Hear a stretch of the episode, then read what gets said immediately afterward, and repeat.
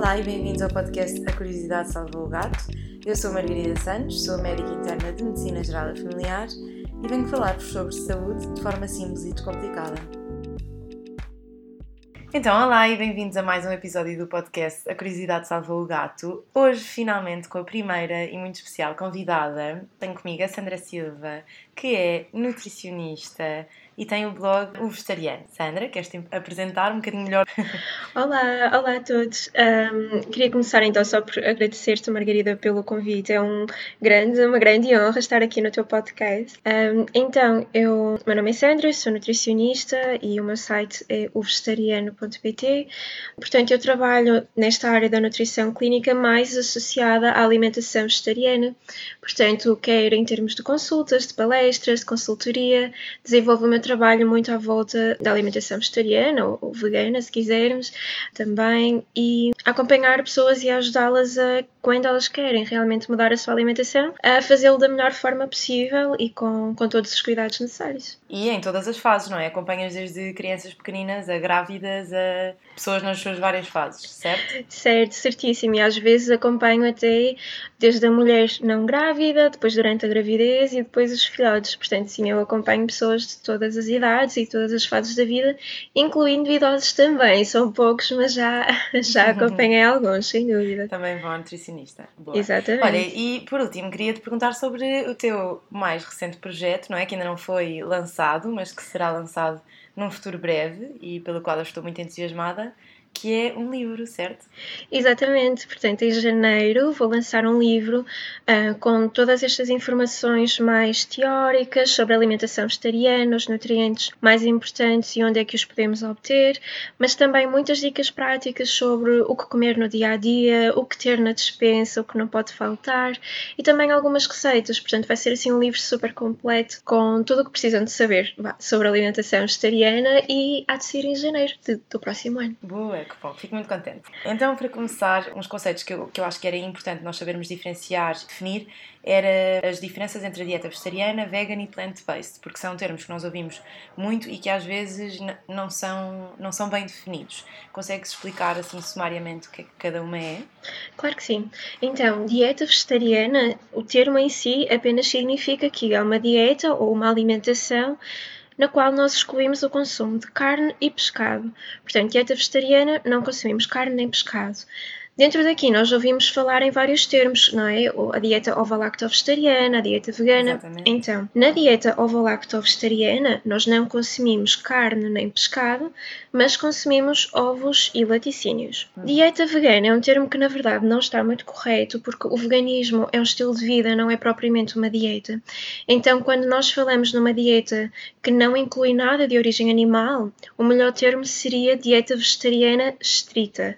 É o termo okay. mais correto correto.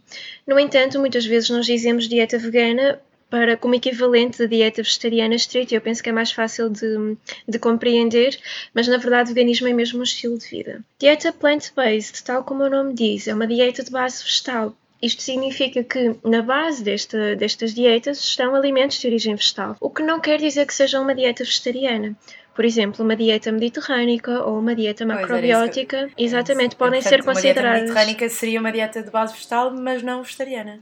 Exatamente, uh, tal como a macrobiótica, elas podem ser consideradas dietas de base vegetal, mas não são dietas vegetarianas. Olha, se calhar para este primeiro episódio começávamos por falar assim de alguns dos hot topics de, das dietas vegetarianas e alguns dos mitos à volta de, das dietas vegetarianas. E eu tinha pensado para começar a abordar assim aquilo que se calhar não sei se é o mais frequente, mas um que eu ouço de forma recorrente, que é como é que adquirimos toda a proteína necessária numa dieta vegetariana? Boa, é uma boa pergunta, mas confesso que é, é talvez do menor dos problemas que nós temos numa alimentação vegetariana, sem dúvida. Não é nada difícil nós obtermos uma quantidade e uma qualidade boa de proteína numa alimentação vegetariana. Basta nós pensarmos que quase todos os alimentos de origem vegetal têm proteína. Uh, aqui nós excluímos um, o sal, os óleos, pronto, esses alimentos não têm têm, mas uhum. todos os outros alimentos que nós consumimos ao longo do dia têm proteína. E, ao contrário do que muitas pessoas pensam, esta proteína é, é, é uma boa proteína, tem boa qualidade, temos todos os aminoácidos essenciais uh, que são os constituintes das proteínas, como as, as contas não colar, portanto, são os bloquinhos que formam as proteínas. Nós temos esses aminoácidos essenciais em todos estes alimentos. Portanto, nós conseguimos ter uma alimentação com quantidade e qualidade proteica bastante adequada numa alimentação vegetariana. Só dizer que, assim, em geral, as maiores fontes de proteína numa alimentação vegetariana são principalmente as leguminosas, que são os feijões, os tremoços, as lentilhas, as favas, as ervilhas, etc. Mas também há outros alimentos, como os próprios frutos gordos, os cereais, as alternativas como o tofu, seitan, tempê soja, que não são obrigatórios, mas que também são uma, uma, boa fonte de proteína. Portanto, nós conseguimos obter proteína em todas as refeições que fazemos ao longo do dia. Pois eu acho que há, há aqui uma coisa que é que as pessoas também só associam uh, como fonte proteica os alimentos que nós estamos mais habituados, como uh, as carnes, os peixes e dentro dos vegetarianos talvez o tofu, o tempê, etc. Mas as leguminosas, apesar de também terem hidratos, acabam por também ser uma boa fonte proteica e mesmo os cereais a aveia, outros cereais, não é? Que nós comemos no dia a dia também acabam por ter alguma proteína. Sim, sim, sem dúvida. E, e dessa forma contribuir. Exatamente, é mesmo isso. Lá está, todas as refeições que a gente for fazendo ao longo do dia, mesmo o pequeno almoço, os lanches, em todas elas nós vamos conseguir obter proteína, porque os vários alimentos a contêm. É claro que alimentos como a fruta e os vegetais têm pouca proteína, mas as leguminosas, os cereais, os frutos gordos, que são uh, os amendoins, amêndoas, cajus, pistachos, etc. As próprias bebidas vegetais e iogurtes vegetais, principalmente se forem de soja, portanto o leite de soja e o iogurte de soja, tudo isto vai ter uma boa quantidade de proteína, portanto não é de todo difícil nós conseguirmos obter uma quantidade de proteína adequada na alimentação vegetariana. Boa. Ainda aqui relacionado um bocadinho com este medo de não estarmos a comer tudo aquilo que precisamos, outra, outra coisa que se fala muito e também é um bocadinho um mito é a anemia nos vegetarianos, porque é por causa da falta de ferro e da, e da importância do ferro para prevenir a anemia e, portanto, um, um grande medo de quem começa a implementar uma dieta vegetariana é o de ficar anémico. Que é que tens a dizer sobre este assunto? Então, hum, esta questão da anemia é realmente uma questão muito importante e o ferro é, sem dúvida, um dos nutrientes aos quais nós temos de dar mais atenção. Na prática, o que nós sabemos é que não existe mais anemia na população vegetariana, portanto, não, não quer dizer só porque uma pessoa adota uma alimentação vegetariana que vai ter uma anemia. Agora, nós temos também de incluir numa alimentação vegetariana alimentos que são ricos em ferro e que nos vão um, fornecer este nutriente. Mais uma vez, as leguminosas aqui a ganhar o top dos alimentos uhum. ricos em ferro, e temos lá está o tremoço, o feijão, as lentilhas, grão, tudo isso tem uma quantidade interessante de ferro.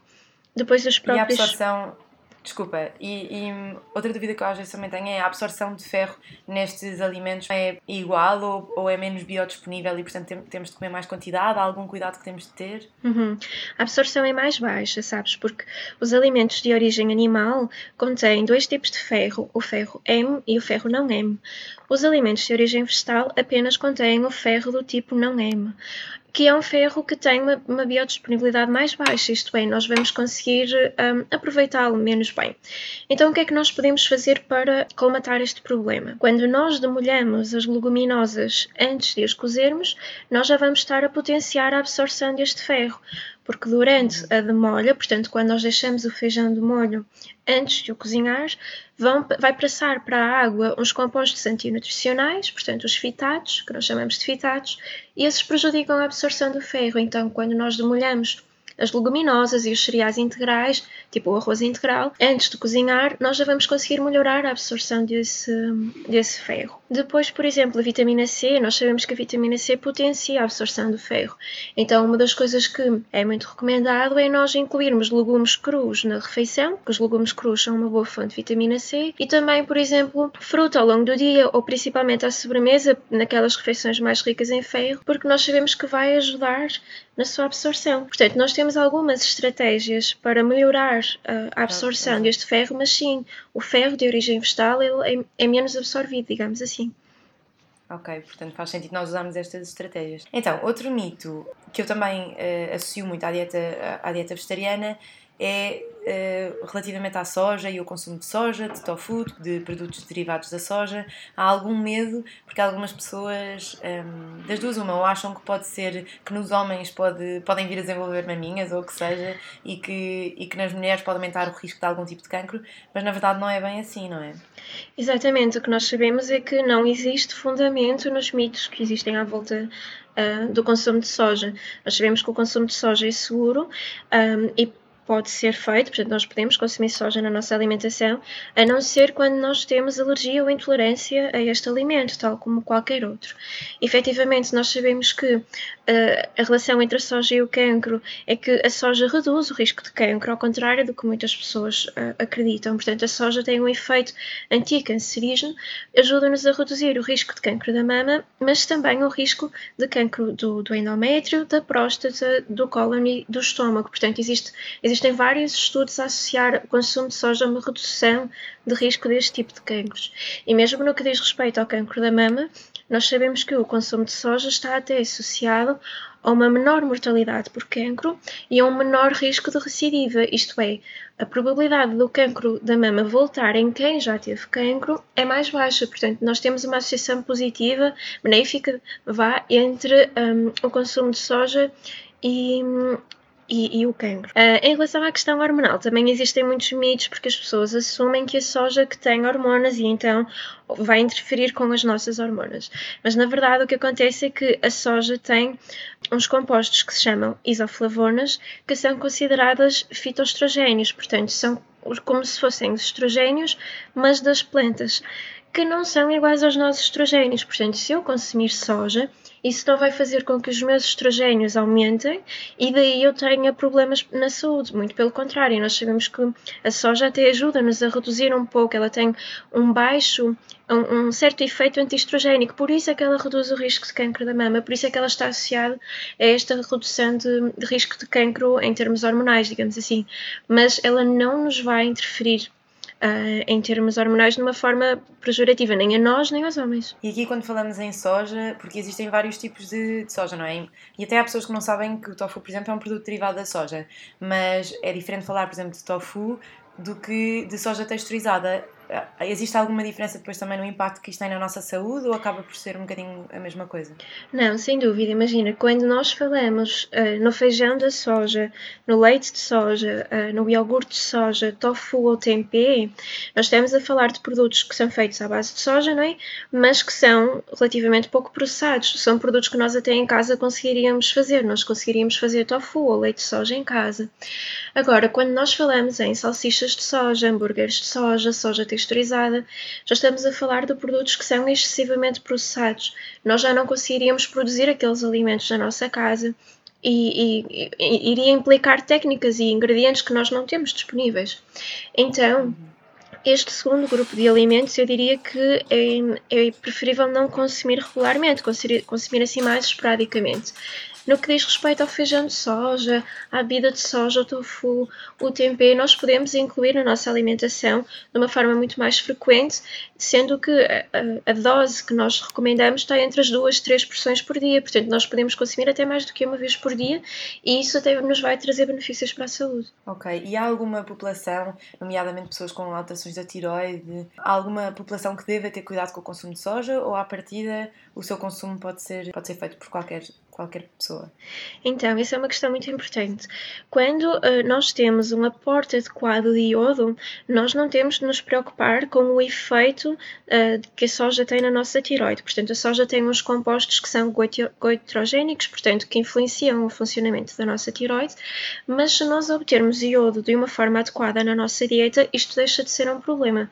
Portanto, aquilo que eu recomendo a todas as pessoas vegetarianas ou não, é que garantam um aporte adequado de iodo, por exemplo, com a utilização de sal iodado, que nós conseguimos encontrar em qualquer supermercado, que é um sal não é, marinho normal, só que eles acrescentaram lá o iodo e, e, conta como uma fonte adequada de iodo na nossa alimentação, que é até recomendado pela DGS e pela OMS, portanto é, é sempre uma boa estratégia. E é igualmente acessível em ou seja, o preço é quase o mesmo e, e, está disponível em qualquer supermercado. Portanto, é acessível a todos, não custa rios de dinheiro e é um, um tipo de sal que pode ser usado desde sempre na nossa alimentação. Exatamente, é mesmo isso. O, o preço é muito semelhante em qualquer hipermercado, assim a gente consegue encontrar. Um, e, e lá está, não é que vá ser um sal super refinado ou que venha de muito longe. Não, nós conseguimos encontrar sal marinho português e o dado, portanto, é ótimo, porque não fazer esta troca? A, a, questão é que nós não devemos é começar a utilizar sal em maior quantidade só por ele ser iodado. Nós Exatamente. devemos continuar a usar pouquinho, mas trocar o sal de cozinha pelo sal marinho iodado, sem dúvida. Uh, olha, outra, outra coisa, última coisa aqui ainda sobre a soja, que é um grande medo que as pessoas têm é da soja geneticamente modificada. Uhum. Uh, porque é que há esta fobia tão grande da soja geneticamente modificada? Qual é o cuidado que devemos ter neste aspecto? Uhum. Então, na verdade, há, há um, um, medo muito grande em relação a todos os alimentos que são geneticamente modificados, não é? Sim, é Fala, falamos muito da soja porque nós sabemos que em todo o mundo produz uma quantidade gigante de soja que é geneticamente modificada. A verdade é que essa soja é, na sua grande maioria, cerca de 90%, ela é cultivada para produzir ração para alimentar animais, portanto, não é soja que nós consumimos aqui. E é importante uh, esclarecer que na União Europeia Europeia nem sequer é permitido o consumo de soja geneticamente modificada. Nós importamos uh, soja geneticamente modificada de outros países, como na América do Sul, mas um, nós, ela não é utilizada na nossa alimentação, na sua grande maioria. Nós temos muito poucos alimentos disponíveis no mercado que são geneticamente modificados, porque os que são, de acordo com a regulação europeia, têm de ter essa indicação no rótulo. E eu posso dizer que até hoje encontrei muito pouquinhos. Há um ou outro óleo de fritar, uma ou outras bolachas que têm lá na indicação no rótulo que são uh, geneticamente modificadas, porque é obrigatório ter essa menção, mas é, é muito raro. De qualquer forma, nós não temos assim tanta evidência de que o consumo desse tipo de alimentos é assim tão prejudicial para a saúde. Aliás, nós sabemos que em termos ambientais existe é potencialmente benéfico no sentido em que conseguimos alimentar a população mundial desta forma.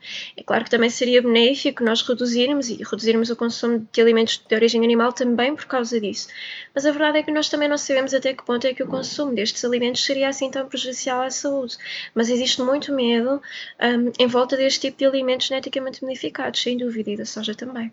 Olha, por último, uh, outro mito que gostava de abordar aqui neste episódio é relativamente à necessidade de tomar suplementos. Acho que há muita gente que, e é um argumento que eu ouço frequentemente, é ah, mas é uma dieta na qual precisas de, de tomar suplementos. Isto mais relativamente à dieta um, que não é vegan, como é que se diz? Uhum. Uh, à dieta vegetariana estrita, já aprendi. Um, mas pronto, há um bocadinho esse argumento que é ah, mas precisam de tomar suplementos, portanto não há de ser assim tão, tão benéfico. Uhum. Um, é possível garantir um aporte suficiente de nutrientes uh, sem recorrer a suplementos? Há suplementos que, que, são essenciais de tomar? Qual é a tua opinião sobre o assunto?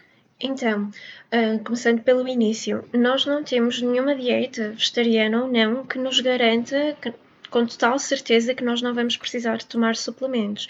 Aliás, a suplementação é muito utilizada por todas as pessoas em algumas fases da vida, portanto, todos os bebês suplementam com vitamina D, todas as grávidas suplementam pelo menos com iodo e ácido fólico ou até mesmo com um multivitamínico. Quem faz desporto muitas vezes também suplementa, portanto, uhum. Não é apenas uma a dieta vegetariana que está associada a esta questão da suplementação. Aliás, por exemplo, em termos da vitamina D, nós sabemos que em Portugal pessoas vegetarianas ou não vegetarianas, poderá ser benéfico considerar a suplementação de vitamina D no outono e no inverno, porque nós passamos a maior parte do nosso dia num local fechado e mesmo que a gente apanhe sol, nós sabemos que a radiação solar nestes meses acaba por ser bastante ineficaz. Portanto, a uhum. questão da suplementação não se prende apenas aqui com a alimentação vegetariana mas a verdade é que existem alguns nutrientes um, aos quais nós podemos utilizar a suplementação, um dos quais é precisamente a vitamina D. Portanto, um, não existem grandes fontes de origem vegetal uh, em termos de alimentos com vitamina D. Existem alguns alimentos fortificados, mas as quantidades são muito baixinhas. Eu até depois no, no meu livro vou colocar uma tabela um, e vamos conseguir perceber que, em comparando com a dose diária recomendada, os alimentos fortificados com vitamina D têm uma quantidade que é é desprezível, é, não, é muito baixa. Uhum. Então nós devemos realmente tentar apanhar sol diariamente, principalmente nos meses de primavera e verão, e isso vai nos fazer ter bons níveis de vitamina D. No entanto, nos meses de outono e inverno podemos considerar a suplementação, mas lá está, não é algo que é assim tão exclusivo da alimentação vegetariana. E de... sabes que mesmo na população não vegetariana não é muito consensual a suplementação de vitamina D. Uhum. E, e, é assim um assunto meio controverso que, que acho que deve ser também bastante individualizado e tendo em conta, pronto, a, a pessoa que temos à frente, mas, mas de facto na população vegetariana, então, apesar de tudo, há uma, não há tantas fontes uh, na dieta, é isso? Exatamente, exatamente. Sim, é realmente uma questão que é, que é controversa, mesmo de, entre os nutricionistas, há, aos que defendem, aos que não defendem.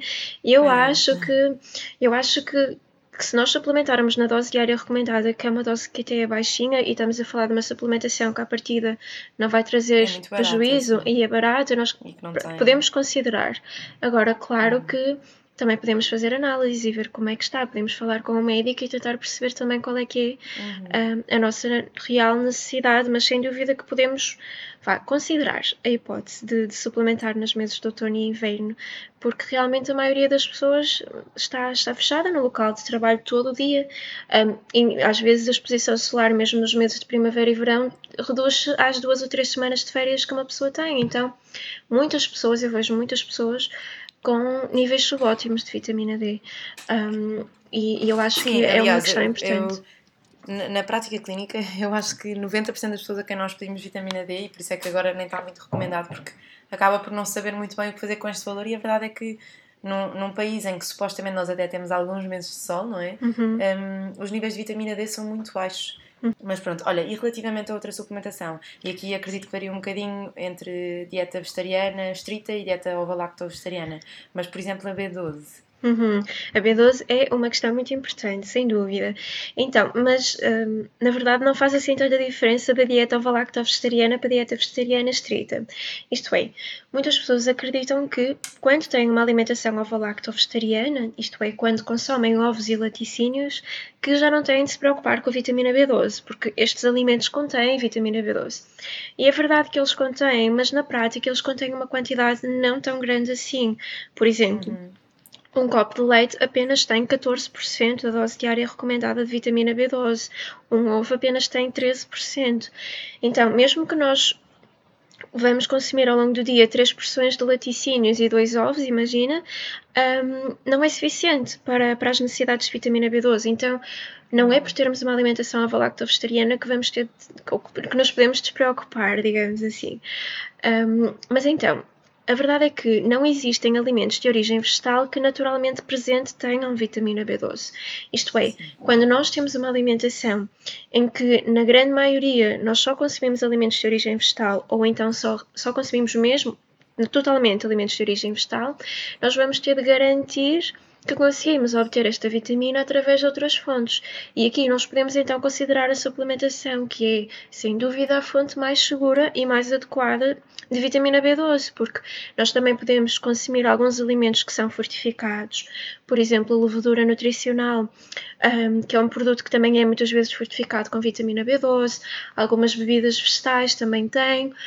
O problema é que temos de ter a certeza que vamos consumir estes alimentos diariamente e numa quantidade adequada, o que para a maioria das pessoas pode não ser a melhor opção, depende também da alimentação da pessoa, portanto, também é uma daquelas questões que deve ser vista um, caso a caso.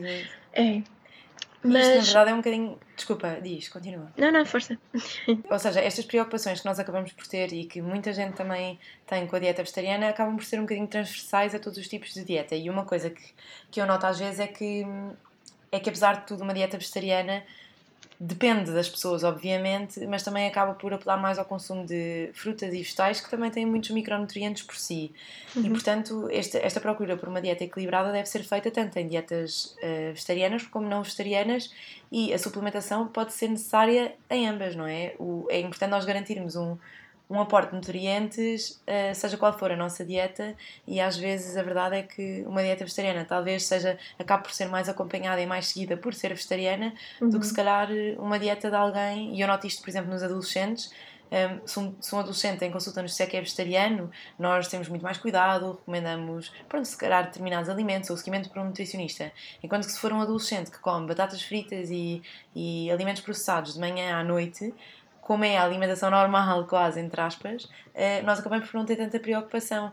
E portanto também há aqui um bocadinho, é um bocadinho irónico que nós nos preocupemos tanto com a, com a alimentação vegetariana e não, e não o suficiente com, com a alimentação típica ocidental. Hum, sim, tem, tens toda a razão, até porque basta nós pensarmos que, por exemplo, em termos de vitamina B12, mesmo quem come carne e peixe todos os dias pode ter carência de vitamina B12, porque não tem só a ver com aquilo que nós ingerimos, mas também com a capacidade que nós temos de absorver esta vitamina, para a qual nós precisamos de, por exemplo, ter uma boa acidez gástrica. E nós sabemos que muitas pessoas tomam medicamentos, os protetores gástricos, que, que reduzem esta acidez. Então, nós sabemos que, lá está, mesmo pessoas que consumam carne e peixe todos os dias podem ter esta carência. Eu já vi isto acontecer. Um, e depois, por exemplo, precisamente por causa desta questão da acidez gástrica, existe até a recomendação da mesma instituição que faz as, as, as, doses diárias recomendadas, de que todas as pessoas acima dos 51 anos devam consumir alimentos fortificados ou suplementos de vitamina B12, precisamente por causa da, da diminuição da acidez gástrica que naturalmente acontece com a idade.